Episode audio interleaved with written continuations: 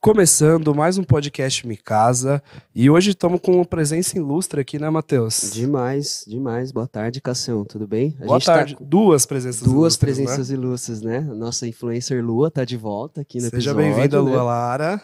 Oi, gente, tudo bem com vocês? Estou aqui de volta. E hoje a gente tem uma convidada aqui que é referência de na arquitetura peso, de peso, de peso. Vocês... Já foi concorrente nossa, hein? Concorrente? já teve podcast, já, já teve, teve podcast, podcast, também. Ela que fala muito de empreendedorismo, de psicoarquitetura, né? Arquitetura com embasamento científico. É, seja muito bem-vinda, Giovana. Giovana Goggles. Isso. Falei certo. Acertou. A gente ficou treinando aqui é. antes. Oi, gente, é um prazer estar aqui no podcast de vocês. Até falei, nossa, que saudades de gravar. Super legal estar aqui. Seja bem-vinda. Seja bem-vinda. Obrigada. Seja bem-vinda. E hoje a gente, para falar um pouquinho do assunto, a gente vai falar um pouquinho de psicoarquitetura, vai falar um pouquinho de empreendedorismo, de mentalidade. Então não percam aí que até o final que esse assunto vai ser muito interessante. E você que já acompanhava a Giovana lá no podcast dela, ela está aqui na concorrência hoje para contar um pouquinho da história dela, né? E quando ela voltar a gravar, que eu sei que ela vai, a gente vai lá também falar um pouquinho da gente, né? Boa.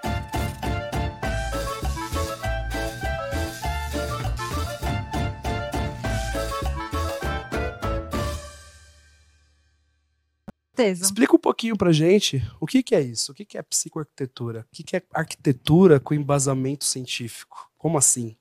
Bom, vou começar explicando até um pouco da história, porque fica até mais fácil de todo mundo entender. Mas, basicamente, por que, eu escolhi fazer arquitetura? Quando eu era pequena, eh, meus pais eles eram viviam numa situação muito precária. Meu pai morou em barraco mesmo, favela, tudo. Minha mãe também veio de uma situação muito difícil. E alguns anos mais tarde, a gente ainda era criança bem pequena, assim, eu, meus irmãos, ele ficou bem de vida, teve uma oportunidade muito boa. E foi quando ele comprou um terreno e decidiu construir a casa, que é o sonho de muita gente. É o sonho de todo mundo, praticamente. Sonho da casa é, própria. Sonho da casa própria. Que é o símbolo, porque desde aí a gente já consegue ver que existe um símbolo no nosso inconsciente coletivo, que é disso até que a, a psicoarquitetura trata, sobre esse sonho que a gente projeta na casa. E é uma cultura muito forte, principalmente aqui no Brasil. Só que é algo realmente necessário para a nossa espécie, ter um lugar ter um próprio habitat, e isso já vem desde 200 Traz segurança, traz tranquilidade, Exato, conforto, bem-estar, né? Eu acho que é o que todo mundo busca, é ter o seu cantinho de refúgio ali, onde você se sente bem, onde você sorri, que você chora, que você tem Isso, tudo, né? perfeito. Quando a gente explica de uma maneira que todo mundo consegue compreender, é sempre assim que a gente fala, putz, putz não tem nada como ter minha casa. Enfim, quando a gente se aprofunda mais, a gente vai entendendo que a ciência explica isso, a psicologia é uma ciência que explica. Enfim, e a gente construiu a casa, morou lá, e sempre me marcou muito quando meu pai falava: é, eu sou o rei, a mãe é a rainha, vocês são as princesas, meu irmão o príncipe, uhum. e a casa é o castelo. E isso é muito engraçado, porque essa metáfora que ele trazia é o que simboliza muito para a maioria das famílias. E, enfim, anos mais tarde, meus pais perderam tudo, a questão da grana, o casamento também foi de mal a pior, e veio tudo junto, o divórcio, ter que vender a casa porque não tinha dinheiro, a gente viveu por alguns anos na escassez mesmo uhum. naquela casa, e a gente precisou sair de lá. E foi muito engraçado porque eu lembro que para mim era muito mais fácil superar até a separação deles do que propriamente dizendo deixar a casa, uhum. porque detalhes me seguravam ali, sabe? Você eu já tinha aquele que... apego, né? Foi o seu Exato. primeiro porto seguro também, né? Sua primeira Exato. residência, então... Exatamente. E, enfim, deixei a casa e foi engraçado porque na mesma época foi quando eu escolhi fazer arquitetura. Eu tinha mais ou menos uns 12, 13 anos, entre 12 e 14. E foi, eu falei, ah, eu vou fazer arquitetura. Decidiu não... jovem, né? Exato. Decidiu jovem, né? Decidiu jovem. Tem gente que tem aí seus 20 e poucos anos e ainda nem faz ideia do que não, vai fazer. Não, eu já sabia desde cedo, assim, porque eu gostava muito dessa história de casa, ficava olhando outras casas ao redor, eu ficava, ah, eu gosto mais dessa fachada do que daquela. Hum. Eu já tinha esse olhar. Eu curtia muito história da arte, matemática, essas matérias relacionadas. E bem nessa época eu decidi.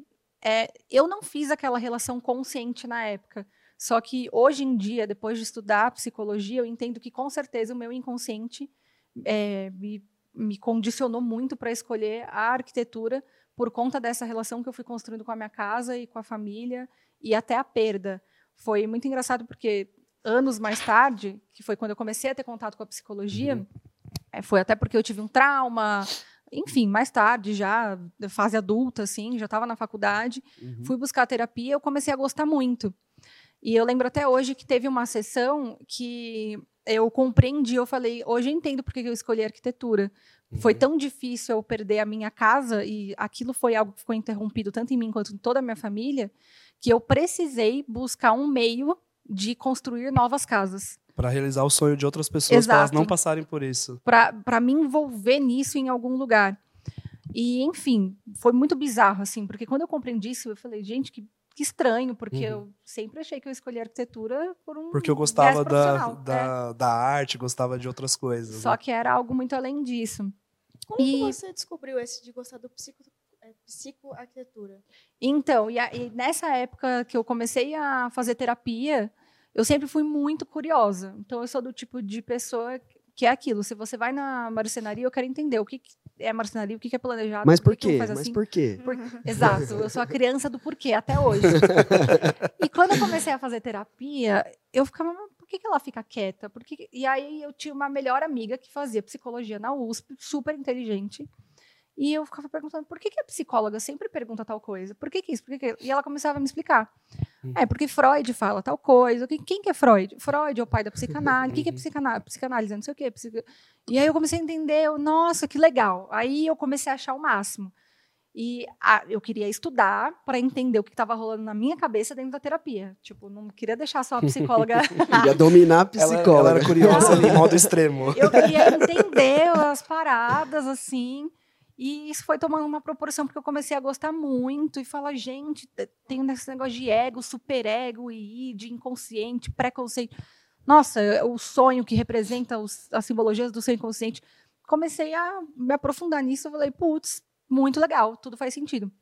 E o que acontece? Quando você passa a entender a psicologia, você molda muito o seu olhar, você é, passa a ver todo mundo de um jeito diferente. Eu acredito que até para atender os seus clientes hoje no escritório de arquitetura é tipo é uma vantagem gigantesca. Não é à toa, acho que eu acho que você é referência para outros arquitetos, porque isso faz muita diferença. Porque muita. o pessoal tem muita muito... gente que acha que fazer um projeto é fazer um negócio, um desenho bonito, mas na verdade é entender a essência da pessoa, para que, que ela precisa, como ela vai utilizar, por que, que ela vai utilizar, quem vai utilizar e, e, entrar mais nessas, nessas entranhas do, do porquê, não do como, né? Exatamente. Você pega muito mais sinais também da pessoa. Né? É isso. Vocês já estão resumindo o que é psicoarquitetura. Por isso que eu falei, quando a gente conta a história, a pessoa já vai entendendo todo o contexto daquilo. Uhum. E foi bem isso que aconteceu. De tanto eu começar a estudar, você começa a ver o ser humano de outra maneira. Então, por exemplo, se eu estou aqui e aí, de repente, pô, o Cássio foi grosseiro comigo. Você já não vê mais aquilo do, ah, nossa, que grosseiro, que mal educado, que por que não, não deveria ter me tratado. Você vê de outra forma. Você fala assim, o cara tem alguma questão, eu acho que ele fez alguma relação de transferência comigo, de alguém da família dele, porque identificou em mim sinais no inconsciente, é por isso que ele me tratou. Você começa a ter outra visão, a ver a parada de outra forma. Você acho que deve ser você começa até para você viver no dia a dia. Né? Exato. Eu, eu, eu falo, acho... deveria ser uma matéria básica em todas as faculdades, porque se todo mundo entendesse um pouco dessa esfera, que é o que é, rege é, a gente. É que as de pessoas... fato. É... Desculpa, desculpa, Não, pode, pode falar. É que de fato é entender o outro, né? Porque às vezes, às vezes a gente quer ser, ser empático, às vezes o pessoal confunde o que é empatia. Empatia não é você entender o outro na sua visão, como se fosse você. É entender o outro como, como outra pessoa que teve outra vivência, que teve outras crenças, outros, outro tudo, outra criação de família, outra situação financeira. Então, empatia, na verdade, é isso, é entender o outro como outro. Exatamente. A gente até fala muito disso dentro da psicoarquitetura, da empatia na conotação científica. Porque virou uma palavra da moda, uhum. empatia, uhum. sororidade. Só que quando a gente vê isso pelo viés científico, a empatia ela está condicionada totalmente aos nossos neurônios espelhos, que todos nós temos. Então, quando um bebê vê alguém sorrindo e ele dá risada junto, ou quando o bebê vê um animalzinho chorando, ele tem vontade de chorar, é porque nessa fase os neurônios espelhos eles estão bem ativos, ele está se formando, ele está se entendendo no mundo. Então, aquilo causa uma reatividade muito mais fácil. Exatamente. E a gente, enquanto adulto, a gente também tem esses neurônios. Só Sim. que a gente tem a, essa condição de controlar mais por conta do nosso córtex pré-frontal, de controlar nossas emoções. Então, muitas vezes a gente vê alguém mal e a gente se segura para não chorar com a pessoa. Só que, enfim, de qualquer maneira, assim, esses neurônios espelhos é o que sustenta mesmo é, essa condição da empatia, esse fenômeno da empatia que acontece com a gente. E a gente fala muito sobre a importância de usar isso na hora de projetar. Sim. E na hora de vender também, né? Na hora de vender, na hora de Isso é projetar, é puro raporte, criar raporte, né? Criar é... raporte, a técnica de espelhamento é uma técnica muito forte usada no raporte para você criar empatia, que é uma técnica de você repetir traços do que a pessoa faz, não ficar imitando ela, obviamente, mas você colocar traços que faz você ter uma empatia mais fácil que vai te ajudar a vender mais. Perfeito, é exatamente então, isso. A psicologia ela não está envolvida só na você entender, é você entender a pessoa, mas você utilizar aquilo para uhum. poder ter melhores resultados e realmente entender como as pessoas agem, né? Exatamente é. isso. acho que nem tanto a parte de, de é, ajudar a vender, ser uma vantagem na, na não, venda, não, não mas você isso, mas... você consegue realmente resolver a dor daquela pessoa, né? Entendê-la, de fato, Entendê-la né? de fato, né? Sim. A psicologia, assim, no geral, é sempre uma vantagem muito grande para qualquer relacionamento humano. Então, quando eu vi essa necessidade dentro da arquitetura, na verdade, eu comecei a procurar muito, porque de tanto entender sobre, é, aquilo virou natural. Eu percebia que no meu próprio briefing, na hora de fazer um projeto para os clientes, os clientes me davam esse feedback. Nossa, Gi, foi muito legal falar, falar disso. Foi muito legal como você conduziu o processo. É muito legal como você entende a nossa essência e coloca isso no projeto. Hum. E até então eu achava que isso era uma habilidade minha. Só que eu nunca tinha feito a relação de como ter estudado psicologia me influenciou a realmente estar muito mais à frente nessa muito. habilidade em si.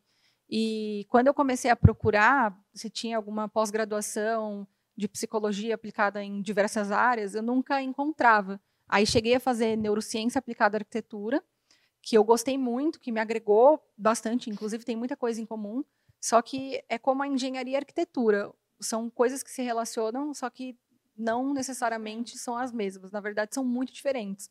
Quando a gente fala de neurociência, o objeto de estudo principal é o cérebro humano. É como funciona aquilo. Quando a gente fala de psicologia, o objeto de estudo principal é a nossa psique. E o que é a psique? É o que muita gente chama de mente. É uma esfera que fisicamente nem existe. Uhum. Ela chega antes do cérebro, porque quando você pensa algo, o seu pensamento não está em lugar nenhum. Só que ele atinge diretamente o seu órgão principal, que é o seu cérebro, e a partir disso começam lá vários neurotransmissores a entrar em movimento. E, Seria sua mente meio que coordenando os sinais que o cérebro vai emitir, né? Então, Isso. se está mais ansioso, puta, vai acionar Sim. uma parte mais do, do, cérebro, mas na verdade é o seu pensamento é, que está ansioso. E a, e a neurociência ela é um pouco mais exata, apesar de ter muito, muita treta no meio do mesmo estudo científico, cada neurocientista interpreta uma coisa muitas vezes. Só que ela é um pouco mais sucinta e exata. Já na psicologia, a gente tem desde Freud, Lacan, que tem uma certa linguagem, até, por exemplo, Jung, que ele vê a nossa instância da psique como algo espiritual. Uhum. Então, ele acredita muito nessa tem esfera espiritual. Tem várias teses sobre isso, né? Tem várias teorias, assim, que cada um vai se identificar mais com uma, sabe? E como que você consegue aplicar isso na prática? Você faz algum tipo de pergunta um pouco mais específica? Você consegue dar uma palhinha ou só quem comprar seu produto Não, é. Eu tenho até um mini curso que de tempos em tempos a gente libera antes de Legal. liberar o curso principal, que é até uma estratégia de lançamento uhum. que talvez vocês conheçam. Isso. E também para divulgar mesmo a ciência, né? Porque legal, eu comprava o pessoal lá da loja. É. então, é, é bem legal. É bem interessante mesmo. É, comprar, vocês fazem, né, projeto na hora Faz. de vender. Ah, ah, eu tava, quando você tava falando disso tudo, eu fico pensando que todo, todo a gente faz projeto com casal, e toda vez que a gente conversa com os projetistas, a gente fala, puta, a gente lida como se fosse um psicólogo, porque às vezes o casal briga na mesa, o casal discute, aí tem várias indecisões, e aí você fica lá intermediando toda Sim. a situação né? E, e você fala, puta, eu, tô, eu, trabalho mais como arquiteto, como psicólogo do que como, como é. projetista, de fato, né? Mas é real. E faz todo ajuda... sentido, agora você falando, que, tipo, se eles tivessem curso realmente de psicologia, eles lidavam muito melhor com aquilo. Sim, exatamente, porque, de fato, é, é, é o clássico. O casal que sempre briga, porque um quer uma coisa, outro quer outra.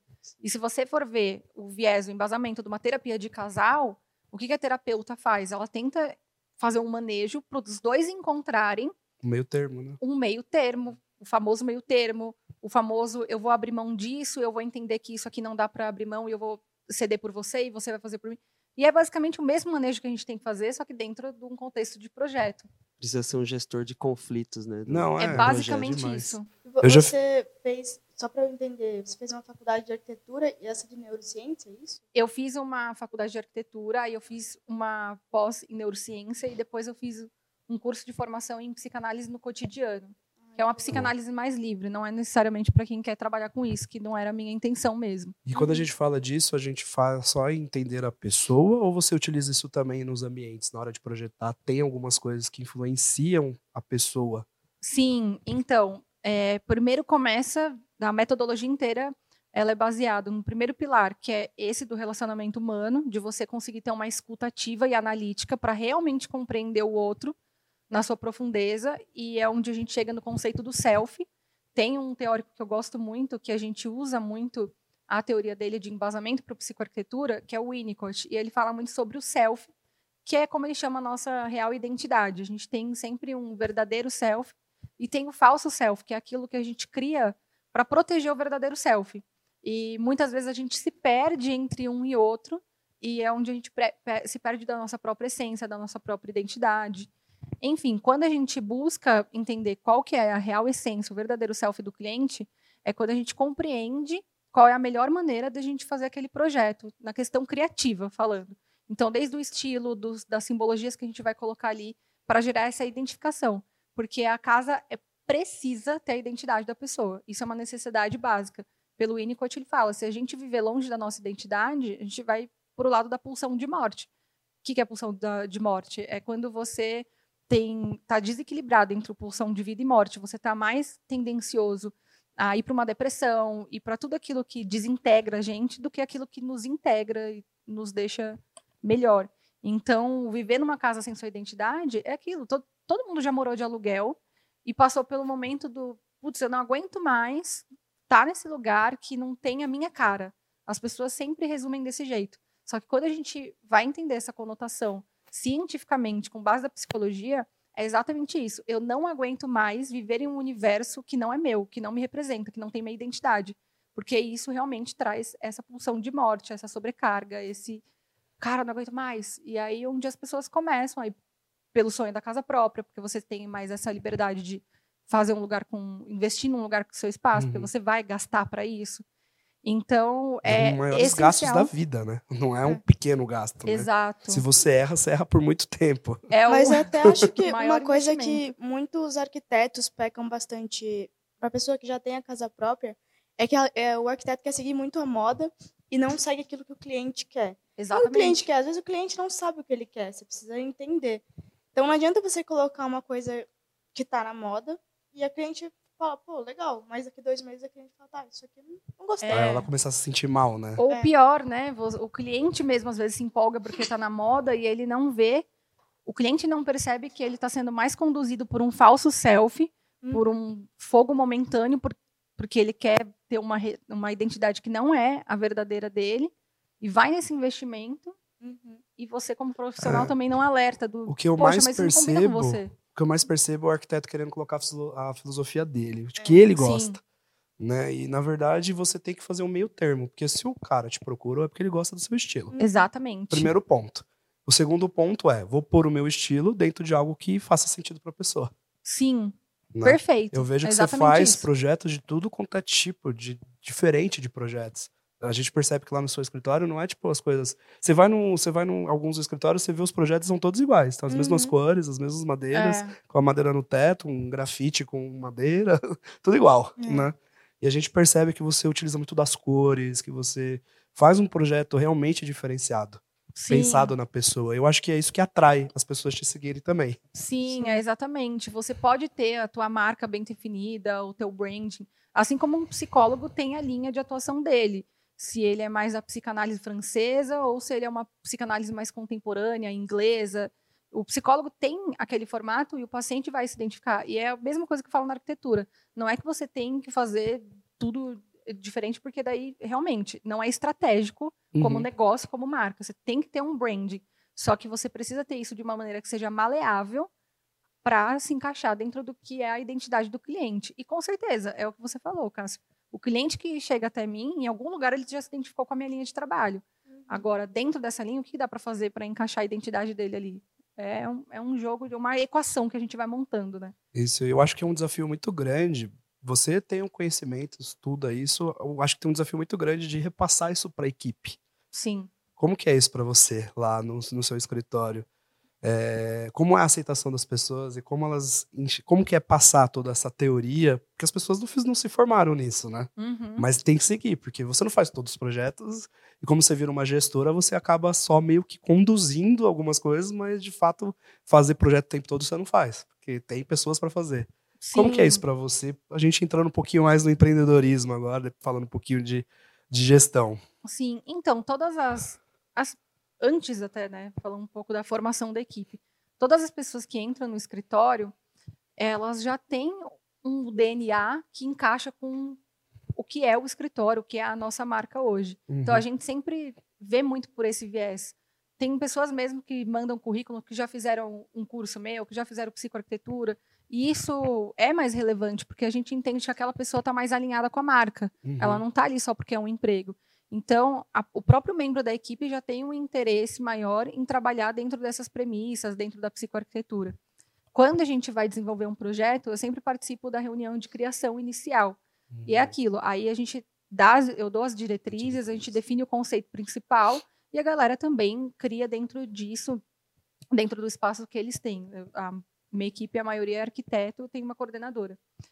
E quando a gente faz essa reunião de criação, é, já é muito natural o que a gente se discute. Pô, qual é a identidade do cliente? Vamos fazer um brainstorming. A gente coloca lá as premissas, eu mostro a minha visão.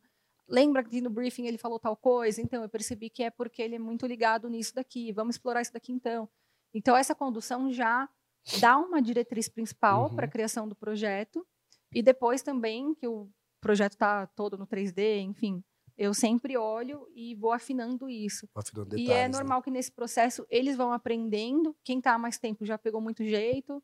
Eu só acho que só o fato de conviver com você todo dia, eu acho que é. já aprende, né? Muito mais que um curso, né? Exato. O próprio conteúdo no Instagram, quem me segue muito, já pega muita coisa, né? Os meus clientes já chegam. Ah, eu vi que você falou lá da biofilia, eu também quero tal. então, só de consumir esse conteúdo, você vai aprendendo muito. É, e quando você traz pessoas também que já têm um certo conhecimento na área da, da, psicologia, igual você falou, tem algum curso, alguma coisa assim, já a curva de aprendizagem é menor, né? Quando ela chega para trabalhar com você, né?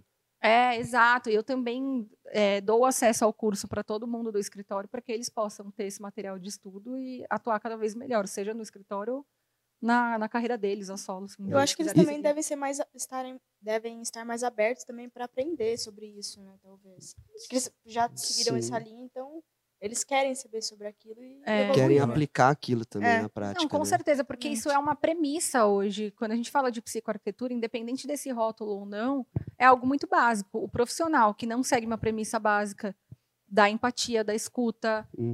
tem muito profissional que já vive algo nesse sentido, já atua assim, só que só não sabe, só não deu esse nome, só não entendeu tecnicamente, não aprimorou algumas Sim. questões com a base uhum. científica. Só que é fato, para você entregar um bom projeto, para você colocar algo que o seu cliente vai querer seguir fielmente, é básico, precisa representar ele, senão não, não faz sentido o cara investir lá 500, 1 milhão numa obra que ele não está se identificando tanto.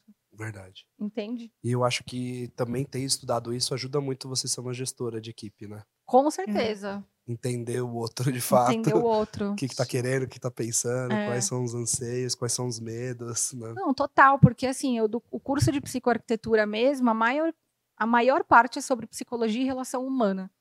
E, a, e os últimos módulos a gente volta mais para a questão de aplicação de projeto. Então a gente fala de simbologia, de arquétipo nos projetos, a gente fala sobre a montagem desse projeto, é, o significado, sobre desde dar um nome, trazer um conceito, enfim. Só que se você tira toda essa parte, tudo o que a gente explica é aplicável a qualquer área, seja para um gestor, para um administrador, para um advogado, para um médico, porque é sobre relação humana. Então é muito engraçado. Tem uma amiga que agora a gente está começando um negócio juntos até, é, minha amiga barra sócia, a Mari. E a Mari trabalha com estratégia de imagem essa parte de consultoria, coloração, roupa, cabelo, tudo, enfim.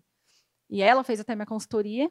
E, cara, tem muito, do, do, trabalho dela tem muito, envolve muito, porque você tem que entender o outro, a identidade do outro. Eu até falei, amiga, faz o meu curso, eu dei um acesso para ela, falei, faz, porque vai te ajudar muito. Tem uns módulos lá que tem tudo a ver com o que você faz.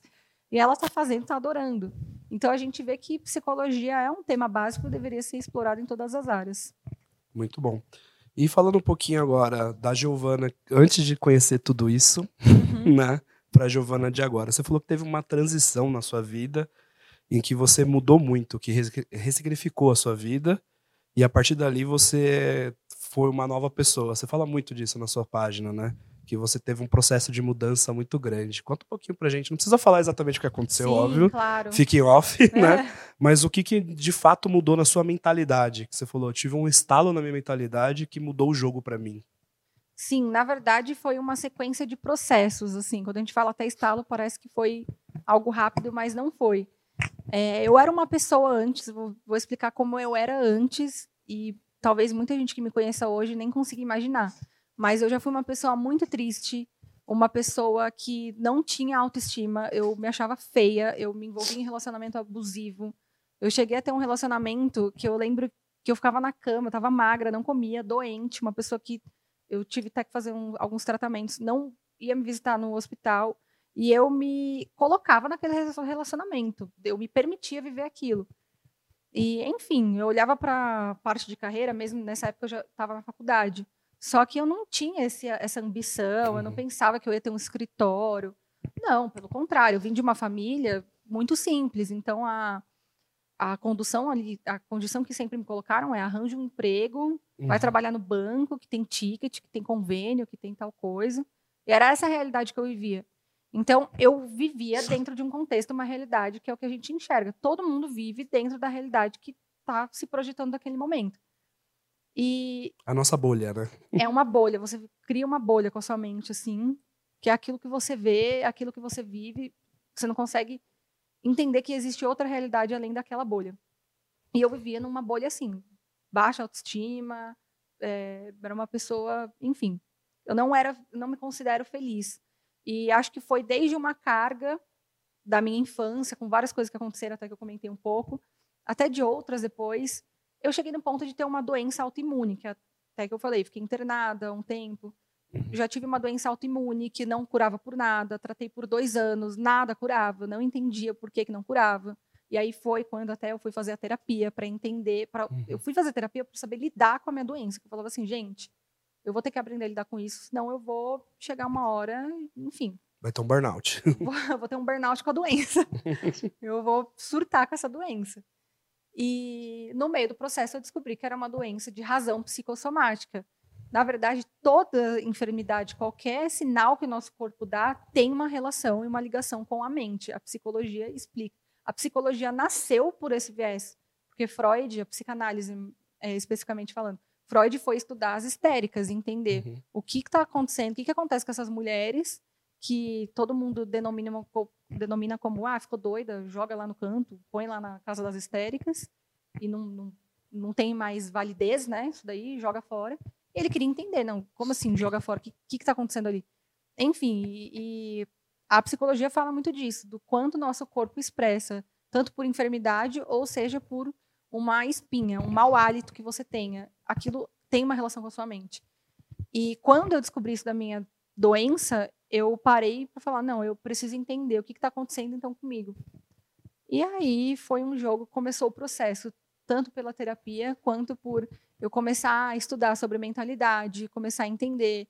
E não teve um, uma diretriz específica. Eu comecei lendo um livro da Louise Hay que falava que é, o tema é Você pode curar sua vida. Era uma autora que ela teve câncer também na vagina, porque ela teve uma, uhum. um trauma por um, um um abuso sexual e desenvolveu isso quando ela ficou adulta. E comecei a entender por aí, depois Deepak Chopra, enfim, vários autores assim que me auxiliaram muito a começar a compreender o poder que nossa mente tem, a ligação espiritual entre espírito e mente e como isso afeta a nossa vida. E basicamente, depois de começar a entender isso, eu comecei a esculpir mais minha mente, a exercitar. Eu entendi com o tempo que a nossa mente é igual um músculo, a gente precisa treinar, senão fica uhum. fraco. E se a gente pode ter uma mentalidade, nossa, blindada. Se você para de alimentar positivamente a sua mente, aquilo vai enfraquecer e você vai pro buraco. Tudo é a mente. Você pode ver qualquer pessoa no mercado. Você pega e fala, nossa, Thiago Negro, o cara era garçom do Outback, Uhum. hoje olha o império que ele tem. Poxa, você vai olhar, é nítido. A primeira coisa que a pessoa sempre fala da história dela, eu mudei a minha mentalidade. Uhum. Assim como uma pessoa que não sai do lugar, ela tem uma mente que está sempre estagnada naquilo. E, enfim, comecei a compreender quais eram as mudanças que eu precisava fazer na minha mentalidade para aquilo se manifestar A jornada do autoconhecimento, né? Entender quem você Exato. era, por que, que você sentia certas coisas e saber o que, que você precisava mudar. Porque o pessoal às vezes pensa, ah, a gente fala muito de inteligência emocional hoje, mas o pessoal pensa que inteligência emocional é você não sentir as- a, emoção. Mas isso, na verdade, você tá sendo um é sociopata, né? né? Você é É. um sociopata se você não tá sentindo nada. O- a, a questão é sentir e não reagir emocionalmente, sendo reativo, né? Pensar Exato. que impactos aquilo tem e o que, que eu posso fazer para mudar a situação. Isso é a mentalidade, né? Exatamente. É você compreender a emoção e saber lidar com ela da melhor maneira. Eu sempre seja... falo que mentalidade é pegar o problema e plano de ação. Sim, Beleza, senti, doeu, beleza. Qual que é o plano de ação? O que, que eu preciso fazer para evitar ou para não acontecer de novo ou para resolver? exatamente. O tempo que você tá perdendo focando no problema, você poderia estar focando Não. na solução, né? Eu era muito assim, às vezes eu tinha um problema com fábrica, com loja, com projeto, e você ficava o dia inteiro mordendo aquele problema e falava, meu Deus, como é que eu vou falar com o cliente? Meu Deus, como é que eu vou resolver? Meu Deus, meu Deus, meu Deus. Hoje eu tenho um problema, o que aconteceu? Beleza. Nossa, que merda, né? Mas beleza, o que vamos fazer? Isso, isso, isso. Faz isso, isso, isso.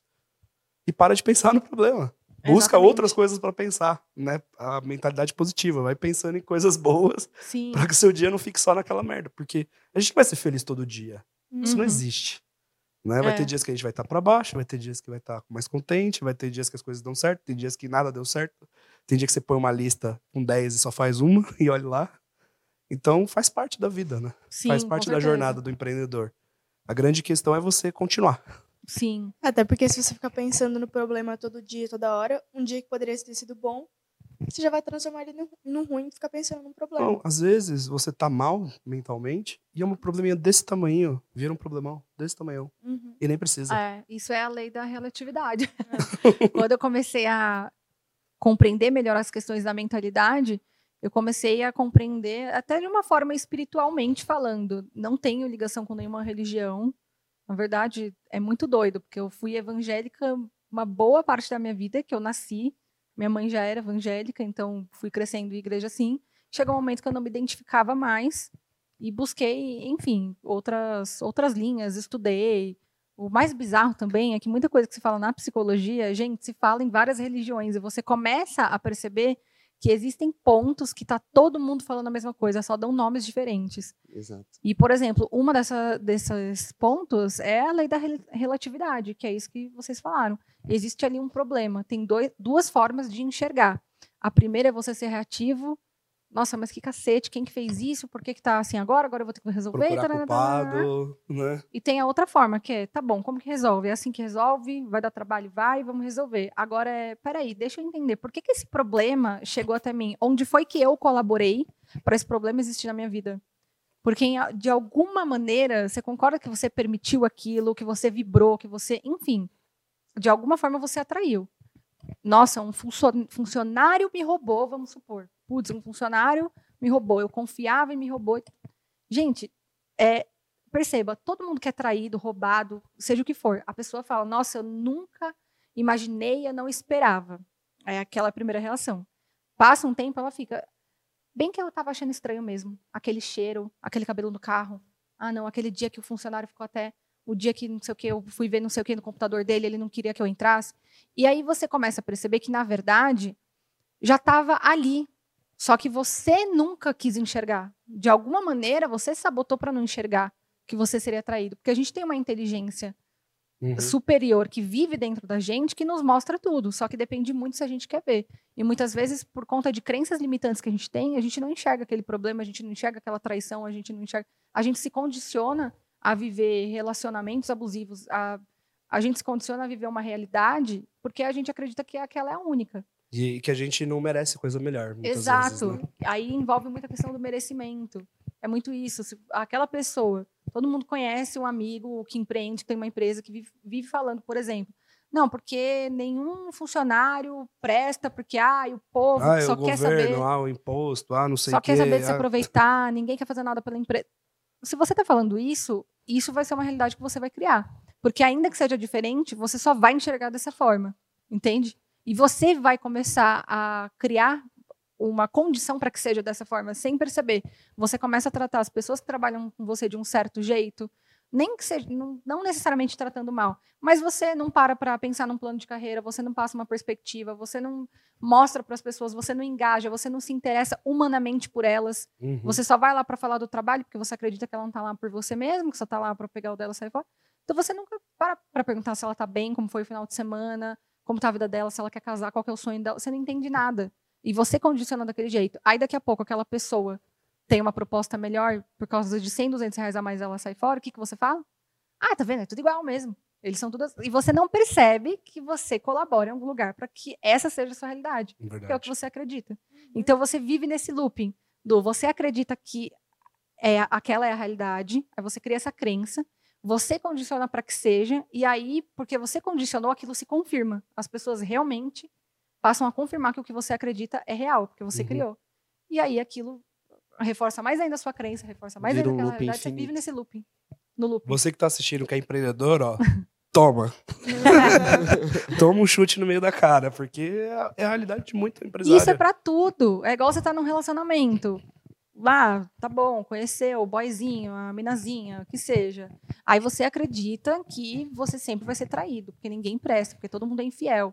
O que que você faz? Você já entra num relacionamento assim, é, aí, sei lá. Você tem gente- projeta na pessoa Você coisas que projeta. você tá, tá insegura. E isso é a psicologia, você sabe, igual você falou, de rapport, de venda. Quando a gente vai fazer uma venda, qualquer relação humana, você tem total capacidade de projetar imagem no outro. É igual se eu fizer um jogo aqui. Gente, não pensem num sofá rosa. O que, que todo mundo pensou? No sofá rosa. E quando você está num relacionamento, numa venda, qualquer coisa que você falar, você tem o poder assim enorme de fazer o outro imaginar. Grandes manipuladores na sociedade sempre foram conduzindo assim, gente. Até Hitler conduziu muitas pessoas por meio dessa técnica de fazer todo mundo imaginar. Na política é muito usado isso. E qual que é o ponto? Quando você está num relacionamento, você acredita que você tá- vai sempre se tra- ser traído, que ninguém é fiel, aí você fala o que pro outro? Não, porque quem, com que você está conversando? Não, porque você está me traindo. Não, porque você não tem... Não, porque fulano, porque aquela sua amiguinha eu vi. Aí a pessoa jeito que, que não faz, ela se sente brava, porque fala, pô, não é justo, né? Não, Eu não tô só fazendo que daqui nada. a pouco você começa a plantar tanto essa imagem que ela tá com o outro, que até ela começa a se visualizar com outra. Ela começa a chegar no trabalho e falar, nossa, até Por que que não, não, né? fulano não é inte- interessante. E aí, por mais fiel e bom caráter que a pessoa seja, vamos pôr que num, num cenário aí menos agressivo, a pessoa vai chegar, já tava tá de saco cheio, porque ninguém aguenta viver com uma pessoa insegura. Aí ela termina com você e acaba daqui a pouco, passa dois meses e começa a namorar bem a outra que você vivia falando na cabeça Aí dela. você fala, tá Tem vendo? alguma coisa ali. Te Você deixou só no inconsciente da pessoa. Tá vendo? Tá vendo? Já, certeza que eu já me traía com ela. Alguma coisa tem. E aí, de novo, você confirma uma realidade para você que você mesmo criou, conduziu, condicionou para aquilo e não É o percebe. famoso viés, né? É, de você ficar tanto pressionando num ponto, vai ficar na, É. na cabeça da pessoa. Uma hora vai falar, ah, por quê? E você se vitimiza na situação, você não entende a sua responsabilidade, não entende o poder que você tem de criar a sua realidade, de influenciar todo mundo à sua volta. Cara, o que você quiser, você pode criar. Se você falar assim, quero ser um astronauta, existe um caminho daqui até lá para chegar. Quero que minha empresa seja maior do mercado, existe um caminho daqui até lá para chegar. E aí você tem que querer. E tem que querer muito. É. Porque ser empreendedor não é fácil. né? E acreditar. O primeiro ponto é esse, você tem que imaginar. A imaginação é uma habilidade que a gente tem, que a gente não tem ideia do quanto isso influencia na nossa vida. Agora, um ponto para todo mundo compreender facilmente do poder da imaginação é: olha para sua vida exatamente hoje e se conscientize. Algum dia você já imaginou essa vida? Com certeza já. Então, essa é a premissa. Tudo que você imagina tem a capacidade de se manifestar no plano físico. Porque primeiro começa na imaginação, depois aquilo vira matéria. A matéria é energia condensada. O pensamento é uma energia, aquilo começa na imaginação e depois é um processo de con- condensação, assim, que vai. E, e tem que ter execução no meio disso tudo. Porque você também, se você só imaginar, imagina, imagina. e não faz nada. Exatamente. É, isso né? era até uma pergunta que eu ia fazer. Eu imagino que esse, esse processo tenha sido algo longo, né? Pra você não acordou um dia simplesmente e falou, Não. puta, virei a chave. é um Que- que processo tipo- até hoje, né? a É, gente tá no é, processo. que tipo de hábitos você implantou na sua rotina para que essa chave virasse algum dia, assim? Pra gente É. deixar de dica pro pessoal. Bom, o, primeira, o primeiro ponto eu comecei a entender isso, sobre o poder da nossa imaginação e o poder das, da autoafirmação, das palavras que a gente traz. E é tão engraçado que é aquilo que eu falo, tem coisas na psicologia, na espiritualidade que se confirmam em diversas religiões. Todo mundo já ouviu aquilo da palavra tem poder. E Uhum. basicamente, a nossa mente ouve muito as palavras e aquilo vai sendo implantado e a gente tem o- a capacidade de neuro- neuroplasticidade, de adequar novos hábitos, de adequar um novo pensamento, uma nova realidade. Então não importa se você passou a vida inteira ouvindo dos seus pais, por exemplo, que você é um burro, que você nunca vai ter nada. Aquilo tem uma condição muito forte? Tem, ainda mais vendo de pai e mãe, que sempre são figuras A base, né? estruturais na, na nossa construção. Só que aquilo vai ser muito forte para gente? Vai, só que você tem um poder ainda maior de moldar. Então, vamos colocar esse exemplo: uma pessoa que cresceu a vida inteira ouvindo que não ia ser ninguém na vida, que nasceu pobre mesmo, vai morrer pobre, esquece. Negócio de ter dinheiro, de ter casa própria, é para quem é rico. Você passou a vida inteira ouvindo isso. Você criou uma crença em volta disso. Uhum. Part... O primeiro ponto é, você tem que identificar essa crença. Identificou? Todo mundo consegue identificar crenças primárias, que é muito por Já base pensei em que você várias ouviu. aqui. Exato. Então vamos pegar uma crença, essa crença. Nasci pobre, é impossível ficar rico. A primeira coisa é você desconstruir essa crença. E aí é um exercício muito simples, porque as pessoas pensam, nossa, para mudar a mentalidade, eu preciso fazer o quê? Ser exorcizado, tirar o capeta É, Colocar de uma dentro de máquina aqui na minha cabeça, fazer uma lavagem. Tem que começar a andar com colarzinho de sal grosso, Uhum. um monte de Exato. coisa. Só que é muito mais simples, porque é, a- é o que eu estava falando naquela hora. Nossa mente é como um músculo. Ficar forte, crescer lá, ficar com o abdômen trincado. É simples, não é? É fazer abdominal. Só que é chato, porque precisa de disciplina, porque precisa Exatamente. a alimentação junto. A mente é a mesma coisa. Se você todos os dias se olhar no espelho e falar, eu me liberto da crença limitante que eu não posso ficar rico, isso vai começar a gerar um processo. No primeiro dia você vai sentir um ridículo falando na frente. O que eu tô falando na frente do espelho?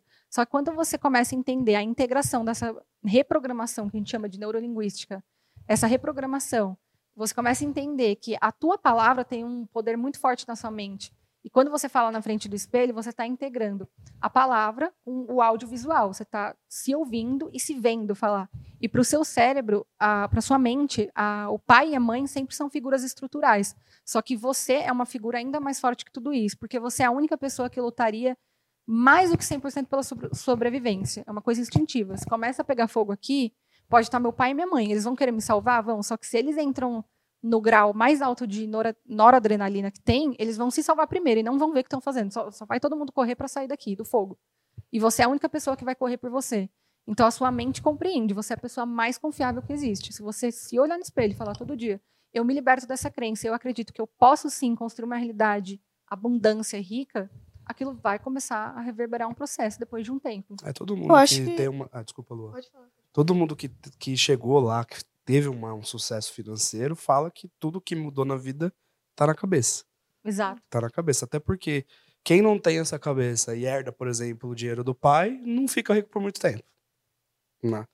É, quando a gente fala que riqueza constrói riqueza, não é porque o dinheiro traz dinheiro só, não, porque tem a mentalidade envolvida É a mentalidade rica Eu- que sempre vai construir riqueza. Né? de abundância, não de escassez, né? Exatamente. É por acho isso que eu acho que é muito importante, importante, né, tratar muito a mente e o amor próprio. Porque conseguindo isso você consegue fazer uma vida melhor e não só a sua também, de quem tá em volta de você, né? Porque você não, tá- por exemplo, você tá um dia que você acorda mal com você mesmo, você vai descontar no outro, às vezes você nem percebe.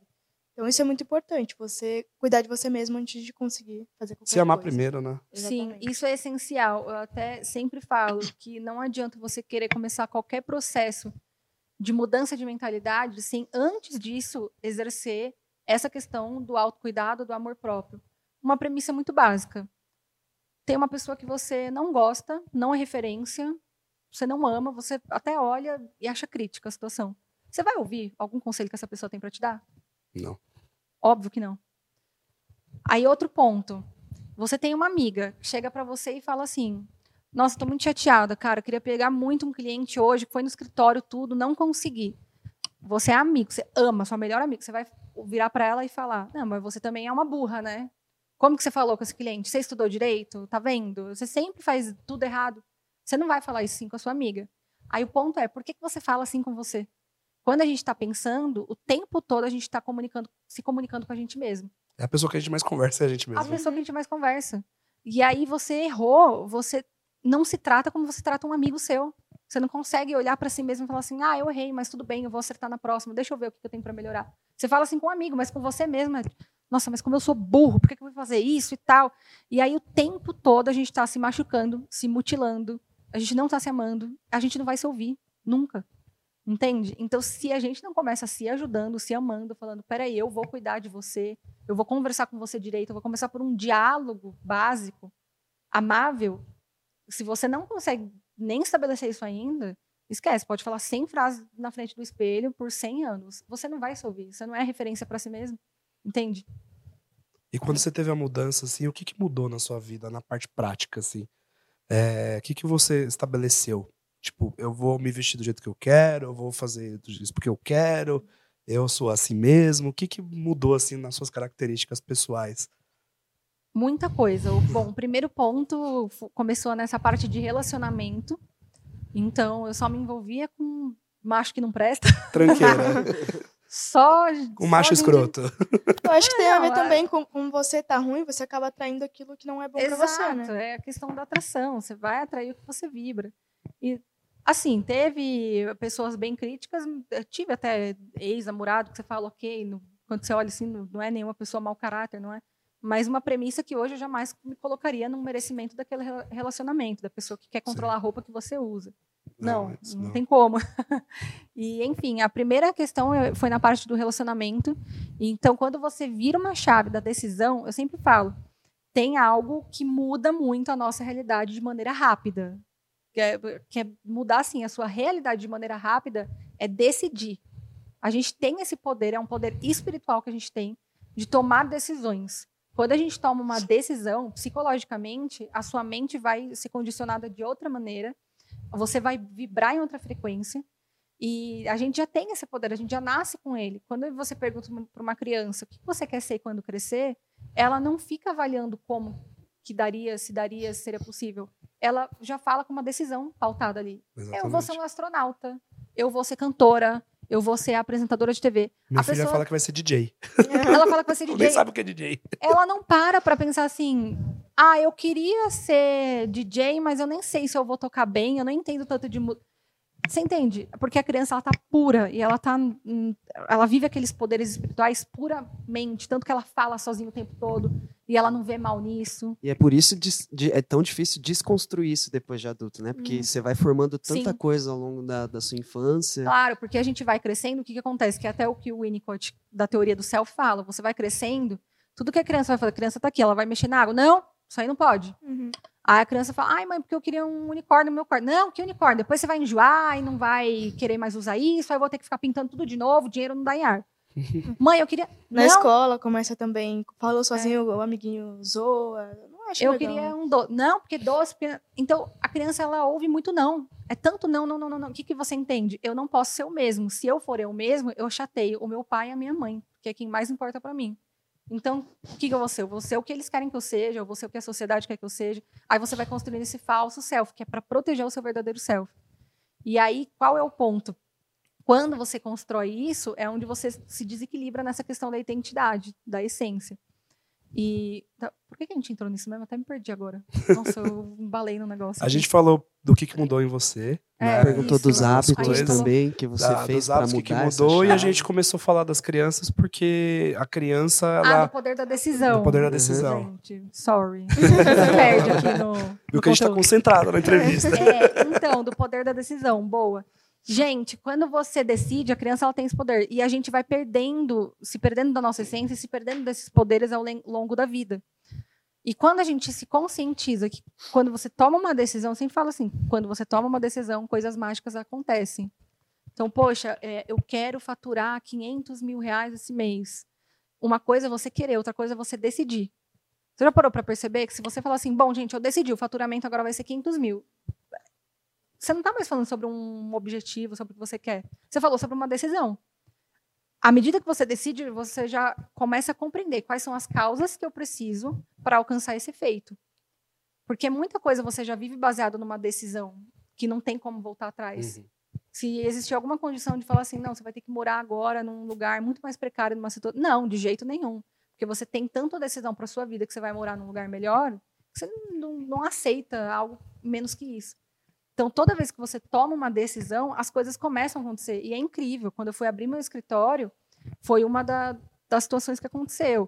Eu cheguei num ponto que eu quase tive que, que voltar, estava no meio da obra, eu fiquei sem ter onde morar e falei, puta, vou ter que devolver a minha sala, não tem como, eu não estou com condição financeira para isso agora.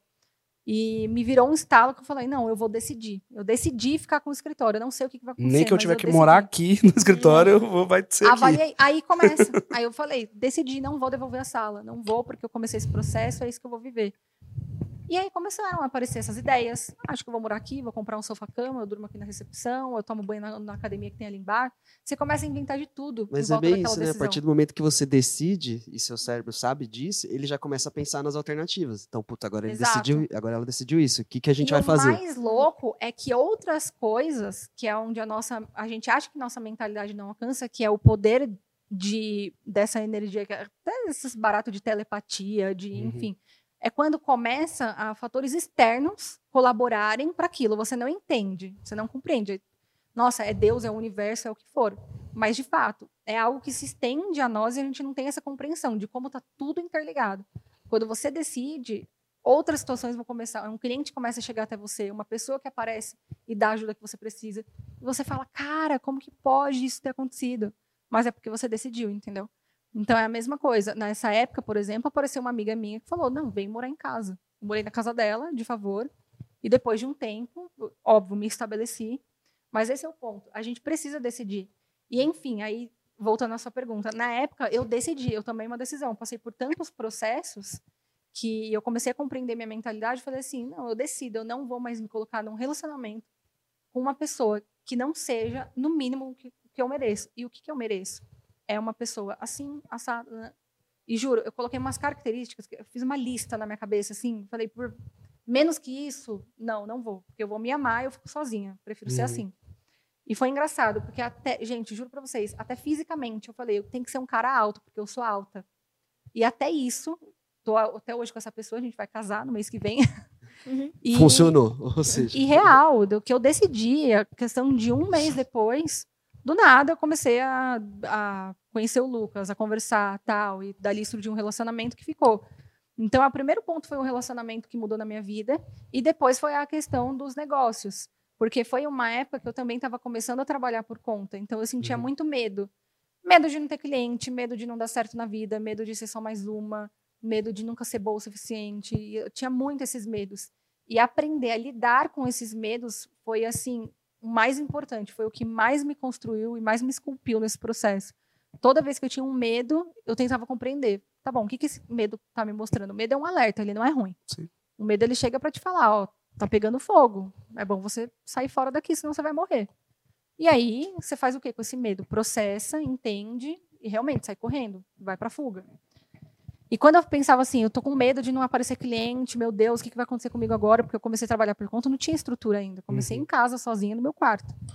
Aí eu entendia, tá bom, eu tô com medo de não ter cliente, então o que, que eu tenho que fazer para ter cliente? Qual é a causa que eu preciso produzir para ter o efeito que eu quero? Porque é a lei da causa e efeito. Tudo que você quer está na tua condição. É Uhum. você precisa conduzir essas causas, dentre elas, decidir e depois agir para chegar naquele efeito. Então tinha dia que eu pensava assim, tá bom, eu, eu não vou ficar hoje aqui é, submetida a aflita nesse medo. Eu vou entender qual é o medo, não ter cliente, o que eu posso fazer exatamente hoje para superar esse medo. E eu chegava em algumas respostas, desde eu posso ligar para tal cliente que eu já tive, perguntar se tem alguém para me indicar, eu posso fazer um post nas redes sociais para atrair algum cliente, eu posso pensar em um post novo, eu posso, cara, eu tenho que dormir. É isso que eu tenho que fazer hoje. Eu tenho que dormir porque eu não durmo direito e se eu não durmo direito eu não tenho ideia. Uhum. É isso. Então eu ia chegando em respostas e ia compreendendo daqui a pouco que aquele medo não era uma realidade, era só um pensamento. Então O muitas vezes tá é um, dentro, é né, um da pensamento gente. que você precisa mudar. E, E, por fim, assim, os resultados que eu fui alcançando foram esses, desde ter um relacionamento equilibrado e que eu me sinta bem com uma pessoa que agrega na minha vida, até a questão dos negócios, de cada vez mais me estabelecendo e tendo clientes melhores e alcançando tudo o que um dia eu almejei, imaginei, e realmente foi se manifestando. Ter um escritório, uma equipe legal, clientes e- de alto o negócio padrão. não vem da noite pro dia, né? Não A- vem. O seu da noite pro dia tá o quê? Uns 15 anos fazendo, É. 10 anos fazendo, Exato. construindo. né? Então, Exatamente. As pessoas olham, às vezes, empreendedores da internet e falam, nossa, ele construiu isso tudo em seis meses. Não, Possível. Possível. exatamente. As coisas demoram pra vingar, as coisas demoram pra dar certo. E, e a né? questão é do medo. Giovana com certeza tem vários medos ainda. A questão é fazer com mesmo com medo, né? Execução mesmo com medo. Exatamente. O medo sempre vai vir de algum lugar. E é você compreender, é, não ficar reativo. Porque o nosso problema é ficar reativo ao medo, né? Hum. É achar que quando vem aquele pensamento de medo, achar que aquilo é uma realidade e viver submetido àquilo. Quando a Só gente- que não. Quando a gente começou até o programa aqui, a gente tinha medo. Porque a gente nunca Aham. foi comunicador. A gente gostava muito do formato, a gente escutava muito sobre. E a gente teve uma pessoa que ajudou muito a gente a, a perder esse medo, que foi o, o Bartô, que é um dos, dos hosts que participa com a gente. E que ele é radialista. Hum, Então ele tá legal. acostumado a fazer. Então, a primeira vez que ele falou, Cássio, de última hora, ele falou assim: não vou poder ir. E a gente já tava lá, no estúdio. Nem era aqui, era lá em Alphaville, o estúdio. Não vou poder ir. Você vai ter que fazer o programa. Eu falei, putz, e agora? E hoje a gente faz com uma naturalidade, porque a gente treinou. A gente tá, já tá no. qua- A gente 40º vai mais com episódio. medo mesmo. Ah, a gente ainda vai tem com medo. medo. Falou, pô, vai faltar pergunta. A gente começa e fala, puta, será que vai faltar pergunta? E será que eu vou falar alguma besteira? É, e, e vai mesmo assim. Né? É importante as pessoas entenderem que tem que fazer mesmo com medo. Sim. Não vai ter ausência dele. A- as pessoas fazem novela lá há 30 anos, entram numa cena, elas têm medo Uhum. ainda. Ela Eu acho que é muito aquele, aquele ditado, né? Quem não arrisca não petisca. Então, se não arriscar, você não vai conseguir nada. Ela cortou a barreira ali e falou, vai ou vai. Não Uhum. tem alternativa. É plano Ou A, plano A e acabou, né? É aquilo do. A gente pode ter medo de arriscar. Só que eu, hoje eu tenho mais medo de não arriscar. Porque quando você não está tomando nenhuma decisão, não está decidindo realmente, enfim, mergulhar em qualquer coisa nova, porque tudo que é novo é o que traz o medo, é porque você está parado, porque você está estagnado. E isso sim é o maior perigo, né? Eu- Para andar para trás, basta o- ficar parado. o maior Então, risco é não se arriscar, né? Exato, é. Mark fala isso, né? Exatamente. Zuckerberg. E- O maior risco é não tomar riscos. Vou falar pra você que você abriu a mente pra muita coisa hoje que eu É. não imaginava. Realmente. Ah, mesmo esse sentido do- da psicoarquitetura, eu acho que quase ninguém conhece, né? Bem difícil É muito novo. saber. Começou ano passado, porque quando eu decidi estruturar tudo isso, eu chamei a minha amiga, aquela minha amiga até que eu falei, que foi a primeira que eu comecei a perguntar as coisas. Hoje ela já é uma psicóloga super formada, se formou também em Madrid, e ela é muito bem colocada, assim, super estudiosa. Eu chamei e falei, amiga, vamos montar comigo um negócio aqui que tá todo mundo me pedindo, porque eu já falava muito disso naturalmente no conteúdo. E aí a gente montou, e foi mais ou menos um ano, assim, esse processo todo de pesquisa, porque não, eu não posso falar qualquer bosta, né? Quando- Ainda mais quando é psicologia, ciência. Tem não- não pode, né? Não mesmo. algo que tem fundamento, tem que tomar muito cuidado. E, enfim, aí ano passado a gente conseguiu. Ano passado? Não. É, acho que foi- foi. 2021 a gente conheceu, conheceu até, conseguiu até o reconhecimento pelo MEC. Legal. Então é um Legal. curso que tem reconhecimento no MEC. Hoje é muito simples, né? Ele é online, então é muito prático para você estudar. É, ele é totalmente online. A gente está, inclusive, essa semana específica, acho que quando o episódio for ao ar, não sei se, se vai estar ainda. Mas essa semana a gente está com matrículas abertas. A gente abre duas vezes no ano e é um curso online. Então você consegue uma fazer uma especialização totalmente online. Aulas gravadas, você vê no seu tempo. Mesmo que não Legal. tiver aberto, pessoal, acompanha lá, fica na É. lista de espera que, que Vai abrir Vai ser mais muito vezes, bom. né? Com certeza. Vai abrir mais vezes, E tem né? meu outro curso, que é o Master, que ele é, na verdade, é o meu curso mais antigo ainda. É bem estruturado, é voltado totalmente para empreendedorismo. Então, desde captação de clientes, mentalidade, a gente fala sobre isso, os, é, exercícios práticos para você construir uma nova mentalidade, se livrar de crenças limitantes, até essa parte de gestão de negócio, captação. Então, é muito voltado para arquitetos, designers, engenheiro, galera aí da área que tem um negócio. Muito, Muito bom, muito bom. É, acho que tá dando a hora dela, né? Que a gente tinha organizado aqui com ela. É, já deu quatro horas. Eu acho que tem muito tempo ainda. Acho que você vai ter que voltar outra vez aqui pra gente poder falar mais, né? Sim, a Fica o um- convite pra um você tema voltar específico. mais vezes aí pra conversar aqui com a gente. Gostamos, gostamos muito do que foi falado hoje. Não, Comecei foi a pensar. tapa na cara hoje. Não. A gente tava falando aqui antes. Amém. você Tava pensando na mesma coisa Tava que eu, né? Porque ele é meu irmão, né? É uma engraçada. Então a gente tava pensando nas mesmas coisas, eu tenho certeza. Você começa a falar você, desses assuntos, aí você vai ficando introspectivo, assim, né? Daqui a É, pouco, tipo, não, não- pode continuar, não tô afim de falar. Não, pode a gente, a gente tem uma empresa familiar, né? Ele Aham. trabalha comigo.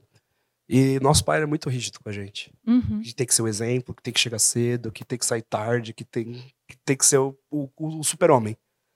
E a gente sempre teve essa crença na gente que, de que a Ter gente que tinha que ser ser o super-homem. Só que isso acaba com a gente. Isso acaba. E veio um processo de uns três anos pra cá que eu venho mudando. Hoje eu sou o CEO da empresa.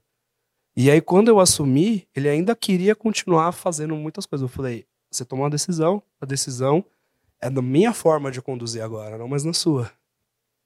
Então, eu comecei a me permitir várias coisas que, que antes eu, era, eu, me- eu mesmo me cobrava, não era nem ele. Eu imaginava ele na minha cabeça falando as coisas que eu tinha que fazer. E isso É veio muito muito forte. forte. Eu comecei a estudar sobre mentalidade também uns três anos atrás. E isso veio mudando na cabeça ali que não, eu sou outra pessoa, eu, eu tenho outro método de agir Sim. com, as coisas. Eu não tenho que ficar provando pra ele o tempo todo que eu sou bom. Sim. Ele tem que enxergar isso porque ele sempre foi uma pessoa que ele elogia a gente pros outros, mas nunca pra gente. Entendeu? então a gente tem muito disso, de querer provar que a gente era bom, que a gente consegue, que a gente faz e beleza. Isso ajudou a empresa a crescer muito, a se organizar muito, porque a gente tinha essa autocobrança. Mas hoje a gente não tem mais. A gente Sim. conversa entre si sobre isso, né? Isso mudou bastante e a gente se enxergou muito no que você falou aí. É, É não é um nem que a exercício gente não que- tem mais, é um exercício diário ali. É um exercício diário, porque isso dia. sempre vai voltar. Daqui a pouco, do nada. é, o Fica na Freud cabeça, sempre né? fala que é o é, interminável terminável. Ele fala sobre o processo terapêutico, no caso, que eu acredito que é o processo do auto- autoconhecimento. Muitas vezes você consegue entender, visualizar, pô, foi meu pai que me implantou isso e daqui a pouco você supera aquelas, aquela Sim. questão, você acha que legal, consegui me desidentificar desse, dessa identidade que não é a minha e tal. Aí daqui a pouco você chega num outro processo, você tem um filho, quando você vai ver, você está agindo igual ao seu pai. Você Exatamente. Fala, meu Deus, por que eu estou agindo assim? Ah, porque tem outras coisas também que eu preciso. Exatamente. E não, e não acho que essas coisas que eu falei dele é ruim. Ele, Não, ele é. me moldou a um super profissional. Aham. E tá tudo bem. É só eu entender que eu não preciso compreender. provar pra ele que isso o tempo todo, que eu preciso querendo ficar arranjar um elogio dele toda hora, que eu não vou conseguir. Você se livra dessa necessidade, né? É, então É foi isso que mudou. É a questão né? da falta. É, Freud, Lacan, eles falam muito que a gente sempre tem uma falta, que isso é concebido desde a infância, e a gente vive a vida toda buscando preencher essa falta. Enfim, aí a teoria também eh, tem outros teóricos. A gente que- fica pro próximo episódio, né, Ah, tá sobre bom, isso. A gente, se você gostou aí, você pede ela de novo aqui, É. que ela vai vir e a gente vai falar mais umas duas horas sobre vários outros assuntos. Pode ser, combinado. A gente até nem falou dos patrocinadores, o assunto foi embora. Foi embora. Foi embora. Esse episódio só poderia ser feito graças a NoBox, nossa parceiraça aí. A gente só senta aqui, grava, não se preocupa com nada, só vem. Só vem, grava, toma água, às vezes toma um esquinho, né? E É, a eles NoBox deixam toda a estrutura pronta pra gente, né? Tudo- É, sem, sem delícia. dor de cabeça. Então, se você precisa de uma empresa aí para gravar o seu podcast, para fazer seu evento, para fazer seu. Seja gravar seu curso, tudo que envolve mídia, marketing, experiência e ativações para clientes ou fornecedores, a Nobox tem uma solução para você. é. E se Tá. você também não faz ideia do que você quer fazer, a Nobox Chama lá que eles vão ajudar a criar um evento para você do zero aí, pega na sua mão. E os caras são 10, são sensacionais. A geração design, a gente falou aqui, né? Falou um pouco da gente. Empresa de móveis planejados aí que tá há 30 anos no mercado, móveis totalmente sob medida, coisas para casa toda. Segue lá, geração design.oficial. Não vou ficar falando muito porque a gente fala todo episódio, o pessoal sabe que a gente é da empresa. Então não gosto de ficar puxando muita sardinha. E, E o o pessoal do- MCF, né? MCF, Diego né? Vinícius, né? Diego e Vinícius, inclusive, vai estar aqui nos próximos dias aí, se vocês tiverem perguntas para fazer para eles. Manda, aí, nos porque comentários. né? construção financiada é um tema muito polêmico, pouco conhecido e que gera muita desconfiança das pessoas, né? De que se funciona ou se não funciona. A gente entendeu a fundo, a gente não gosta de trazer qualquer patrocinador pra cá, a gente tem que se identificar, a gente conhece eles mais de perto. A gente também achou que era, que era Que mentira, era né? coisa política. É, não, a gente não queria trazer eles no começo. Até falei pro Rodrigo, não, Rodrigo, pera aí, vamos avaliar melhor. Vamos com calma. Mas a gente O Bartô eles... tava até com medo, coitado. Ele tava falando, não, isso aí tem envolvimento político, eu não quero Não isso quero, não. não quero me envolver com isso, não. Mas são uns caras 10 sensacionais, estão com criaram, criaram um hub aí para construção civil, para treinar, para ensinar as pessoas a ser empreendedoras, a fornecer crédito, a fornecer até marketplace de material de Marketplace construção de mar- agora. É. Então Com segue lá cashback e tudo, velho. Esse com cashback tudo. Você hoje, você com seu escritório pode fornecer material de construção hoje para o seu cliente, mais barato do que as lojas. E as próprias lojas entregam para você. Entendi. Tipo um- uma arbitragem mesmo no marketplace. É, eles criaram um marketplace na qual você tem seu cliente, você cadastra o seu cliente, seu cliente só a partir dali pode comprar ali. Hum, Então eles fizeram uma negociação de volume com os maiores players do mercado e até com as lojas da região. O cliente compra, o marketplace, as lojas entregam para o cliente na obra o material e você ganha um cashback como vendedora. legal. Então ajudando muito o pequeno construtor a fazer uma renda também com material de construção e o cliente ainda vai pagar um pouco mais barato porque está negociando em volume. Nossa, Então, tem o marketplace, tem créditos para fazer a construção financiada do zero. Segue lá, minha casa, minha ponto Ponto casa, Casa financiada. Acompanha os meninos lá que você vai conhecer um pouquinho melhor. Tem live toda semana. Isso É aí. isso E. E aproveitar também e pedir pro pessoal curtir, compartilhar esse episódio aqui, né? É, o pessoal, o pessoal redes. assiste, mas não se inscreve, não se inscreve, curte, não né? curte, ah, pois não é, eu sei como é que é. Eu já tive um podcast. Vocês são tudo ingratos. Aquela... eu tenho Tem- isso, eu gosto de tacar na cara, né? Meu público sabe. Sim, A gente tem que percebeu, a gente percebeu. ser. Então, Gente, Vamos fazer, tá um minuto, vamos fazer uns 10 segundos de silêncio pro pessoal se inscrever. Já se inscreveu? Então vai lá, clica no curtir e acompanha a gente aí para esse conteúdo chegar, um esse conteúdo tão importante que a gente falou aqui hoje, chegar para mais e mais Pô, pessoas. de graça, velho. De graça. A gente tá A aqui. gente não cobra nada, velho. Se você não é um arquiteto, likezinho, compartilha pra aquele A arquiteto gente, que você poderia, conhece, né, a gente poderia estar roubando, tá matando, mas estamos aqui Não. sentados, ocupando nosso tempo para levar informação para você. Então, por favor, Não curte aí. custa nada, pô. E vai lá nas redes da Giovana também. Como É. que é? Você pode falar pra gente? o meu Instagram principal é Arquiteta Giovana. Eu tenho um Instagram que é só com conteúdo sobre empreendedorismo, mentalidade. Legal. Essas Pode coisas falar que também, é pra mais voltado A gente vai colocar na telinha aqui embaixo. Pra, pode falando aí. É Giova Ensina. E o do Psicoarquitetura, que é psico.arquitetura. Legal. Pessoal, Legal. segue lá também ela.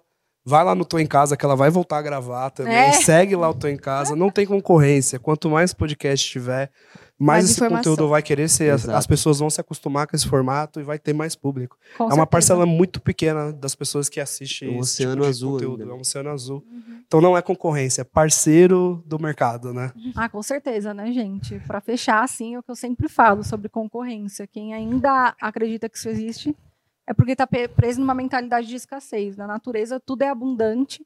Um pé de manga lá dá manga em abundância pela, pela uma inteligência que rege aquilo. E a gente faz parte desse Exatamente. movimento todo. Então, E É fica- isso. E fica o convite para você voltar quando quiser, tá, Gil? Pode deixar. Vamos já viramos íntimo, combinar. viramos Gil já.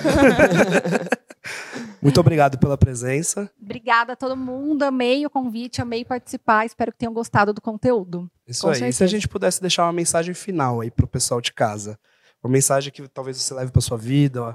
Você pode deixar um recadinho final pro público? Mais um tapa na cara do pessoal, por favor. Gente, um tapa. Nossa, pior que esses. Uma mensagem final sempre pega a gente desprevenido. Tem que começar a decorar umas. Olha, uma mensagem final é tome uma atitude hoje, tome uma decisão com o que você ouviu nesse podcast, com o que você ouviu até aqui. Seja fazer uma terapia, seja comprar um livro novo sobre autoconhecimento, autoajuda, Seja sair de um relacionamento abusivo. seja tomar uma decisão diante de algo que te tocou, que foi como eles falaram, pô, alguma coisa que me tocou. Então, se você quer ser diferente, comece fazendo diferente hoje, porque só é possível você ter novos resultados sendo uma pessoa diferente, agindo diferente. Então, Legal. tome uma atitude, tome uma decisão. É isso. É isso aí, pô. É isso mandou aí. muito. Demais. Demais. Pessoal, até a próxima quinta-feira e tchau.